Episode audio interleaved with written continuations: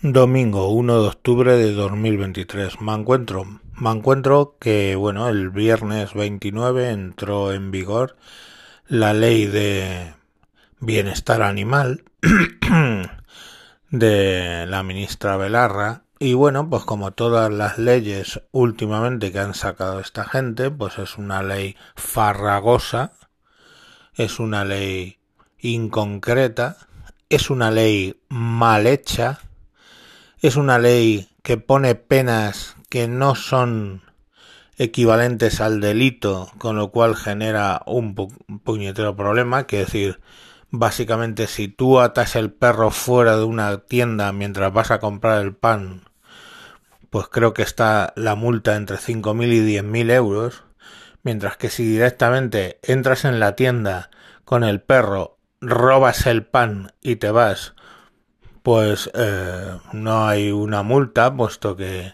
eso es un delito menor, ni siquiera es casi una falta robar.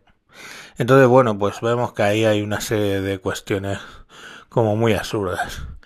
No me pregunten porque después de leerme la ley en concreto, sé que perros, gatos y no sé por qué coño, porque en España yo muchos no he visto, los hurones sí que los puedes tener yo no sé, yo no entiendo la verdad. Lo de los hurones, no lo entiendo. Perros, gatos y hurones. Eh, pero el resto, pues bueno, dependen de un listado positivo, dice las condiciones para estar en ese listado positivo, pero el listado positivo pues no aparece más allá de gatos, perros y hurones. Que no puedes dejar solo al gato más de dos días, que no puedes dejar al perro más solo más de 24 horas, que no lo puedes dejar en el coche, que no lo puedes eh, dejar atado fuera de una tienda durante un rato. Em, ya os digo que las concreciones son pocas y como siempre en todas estas leyes que sacan pues tienen una cantidad de explicaciones de los motivos de la ley. Y cuando hay que explicar tanto los motivos de algo, es que probablemente es algo sin motivo, ¿no?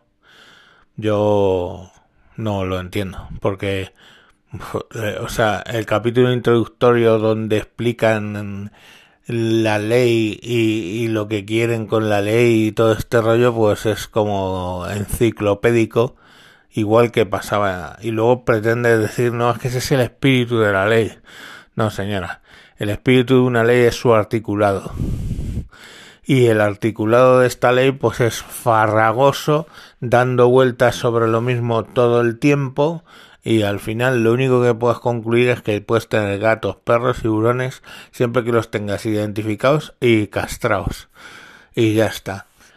Curiosamente una ley animalista que deja la mayoría de los animales fuera porque dice que no se aplica a los animales de trabajo, o sea, se por ejemplo, los mastines ganaderos, todo ese tipo de cosas, no aplica en realidad a los animales eh, para consumo humano, no aplica a los perros cuando hacen labores de caza, etcétera, y no aplica en tantas y tantas cosas que y además tan animalistas son que permiten las corridas de toros. Lo único que prohíben son los animales de circo. Zoológicos sigue, siguen justificándolos. Las corridas de toros, como digo, siguen justificándolas. Y no sé, yo es que, eso sí, claro, ¿para qué sacan la ley? Pues crean un consejo de no sé qué animal, una dirección técnica de no sé qué animal, unos organismos de supervisión autonómicos no sé qué animal. Y unos organismos estatales de supervisión de no sé qué animal. Eh, vamos, justificar un montón de nuevos funcionarios y de nuevas mierdas y nuevos puestos para figurar y sacarse un sueldo. De verdad, porque si esa yo creo que esa es la única explicación de esta ley, porque si no es eso, yo ya no entiendo. O sea, no entiendo el objeto de la ley de volver a legislar lo que ya estaba legislado.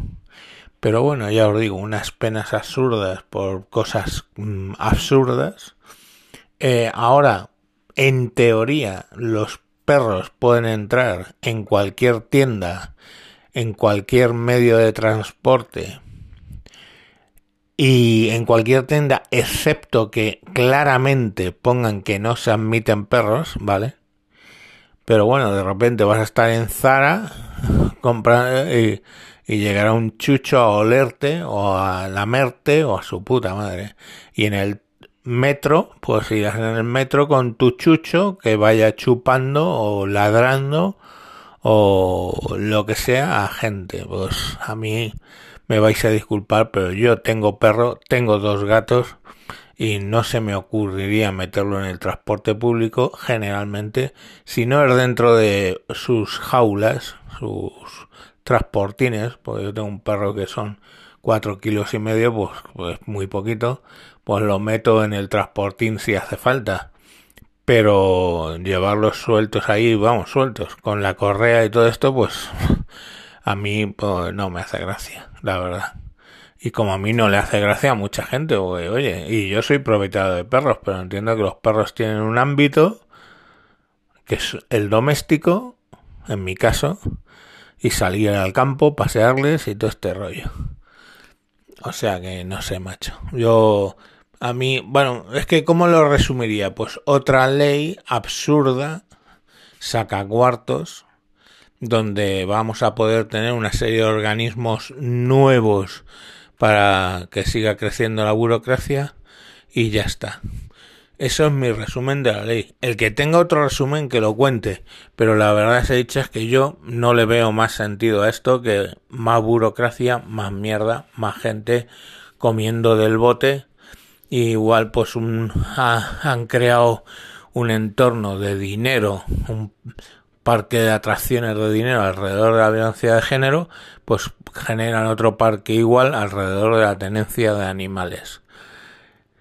Y fuera de eso, cualquier cosa de lo que dicen en las explicaciones larguísimas de los motivos de la ley y en sus preliminares y en sus eh, al comienzo de la ley, pues todo eso es agua de borrajas y nada más. Así que bueno, pues me parece bien. Y sí, es cierto, pone que tenemos que hacer. Es que es el ejemplo de que la ley es una mierda que eh, tenemos que tener un seguro, un perro de exactamente 4 kilos, tiene que tener un seguro por lo que pueda ocasionar el perro, ¿vale? Un perro de 16 años y 4 kilos. Sin dientes, por cierto, que se le han caído ya todos a la pobre. Pues hombre, puede ocasionar problemas, no te digo que no. Pero para eso ya están mis seguros de, de la casa y todos que me cubren a mí. Pero bueno, a tomar por culo. Tienes que tener un seguro. Y tienes que haber hecho un curso para tener perro. Si tienes perro, tienes que hacer el curso. Lo pone claramente en la ley. Pero la ley entró en vigor el viernes. Y lo de los cursos y los seguros, no, bueno, se va a dejar un poco más adelante mientras se organiza el cómo, el qué, mm, los cursos cómo van a ser, etcétera.